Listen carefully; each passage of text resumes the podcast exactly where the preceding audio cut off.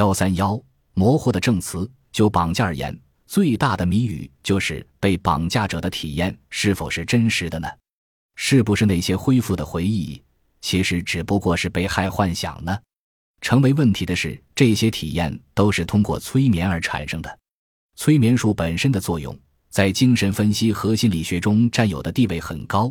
心理学者们根据经验认为，催眠术是值得信任的。但是，即便不说谎，催眠状态下的人说出的也不一定是真话。所谓真实，只不过是一种主观的真实而已。催眠状态是本人失去自我意识。非常容易受环境影响的被动状态，他们会对催眠者的期待和感情都很敏感。通过询问的方法，无论哪个方向都能被诱导。他们平时积累的知识，有时也会自动形成什么场景。因此，被催眠者的发言，尽管自己觉得是真实的，但实际上其中混杂了许多杂物。最后的结果，客观上也许根本不真实。换言之，很可能就是制作出来的真实。问题在于，从科学上对催眠状态下判断，至今为止也没有一个统一的标准。生理的变化和脑电波同清醒状态都有所不同，因此，迄今为止提供的材料也只能把催眠状态定为自我暗示的极限形式。也就是说，在探索被绑架者的体验时，催眠术固然是非常有力的武器。但把被催眠者所说的话全部作为真实来看待，也是很危险的。加利福尼亚大学的阿尔宾 ·H· 罗逊博士提出一种心理学的假说，认为绑架体验同人类婴儿的诞生时所接受的挫伤有关。这个学说在 UFO 学界引起极大反响。一般来讲，个人作为婴儿在母亲的胎盘里住了好长一阵子，然后通过狭小的产道出生。这前前后后的记忆应该寄存在潜在意识中，一旦有什么刺激，便以飞碟绑架和身体检查等形式出现。具体的说，子宫里就有一个 UFO 那样的圆形密室，那就是胎盘。子宫颈管的开闭就如同 UFO 的回廊的出入口，透明的羊膜就仿佛 UFO 光滑的圆顶和外星人光滑的制服。再把想象力放纵一下。那么，UFO 中活动的小人物不是正如一个个幼小的胎儿吗？至于时间消失和记忆失落之类的情况，这同婴儿在出世前，由于子宫收缩、荷尔蒙增多，婴儿会突然意识失去是一个道理。罗逊列举了大概十个绑架体验的案例来为自己的学说佐证。近年来，有关胎儿出生的研究成果非常可观，最主要的技术手段就是发明了显示器。可以观察到胎儿出生的整个过程。从心理学观点来说，罗逊的说法有一定道理。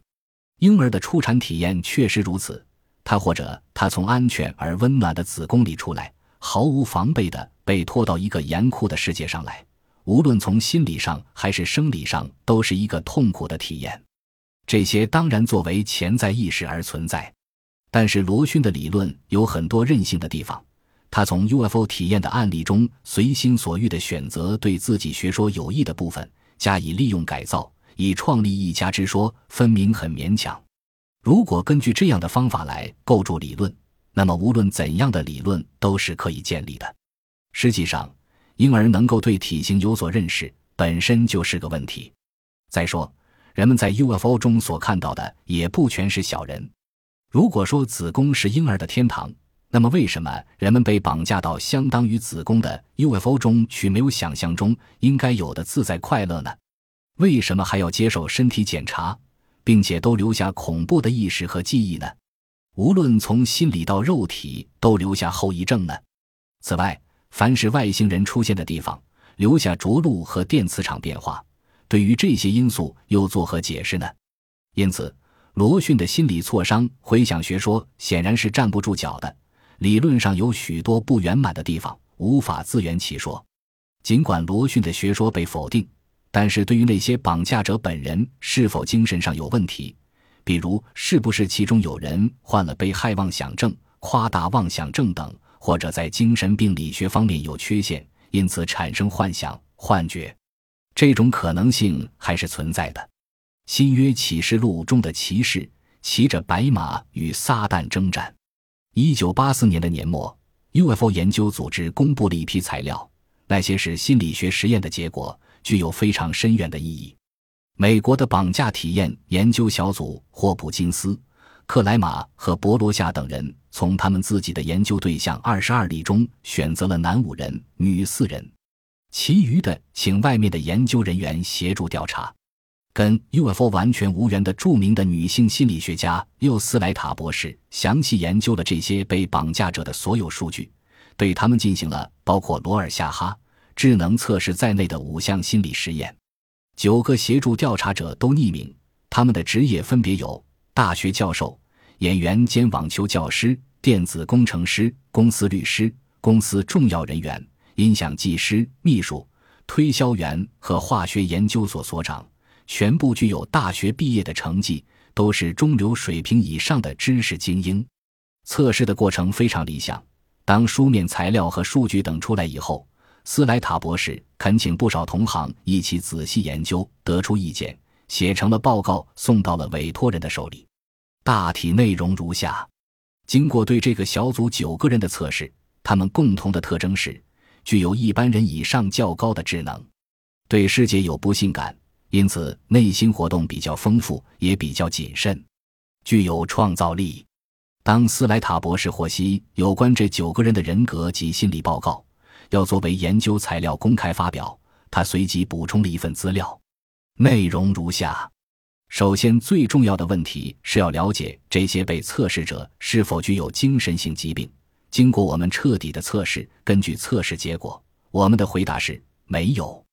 那些所谓的病理性扯谎者、精神分裂性的偏执狂、记忆模糊和多重人格引起的人格变换者、极度混乱的歇斯底里症者等等，那些被测试者当中连一个都没有。特此证明，当然这些报告是证明那九个人是正常人，并不是证明他们的被绑架体验是完全真实的。但是他们对于被 UFO 绑架的体验，在叙说过程中。尽管在内容的枝叶方面有些出入，可他们所说的故事却完全是一致的。由此可见，他们的经验有着共同的来源。这些故事不是他们凭空想象出来的，而是通过外界的什么经历加到他们的意识中去的。也有一种看法，即认为他们的所谓恢复记忆，实际上是受了催眠者的影响，是一种来自外界的力量对他们的意识起了作用。但这个说法也不够充分。即便说是外界的力量，那么这种力量又来自何方呢？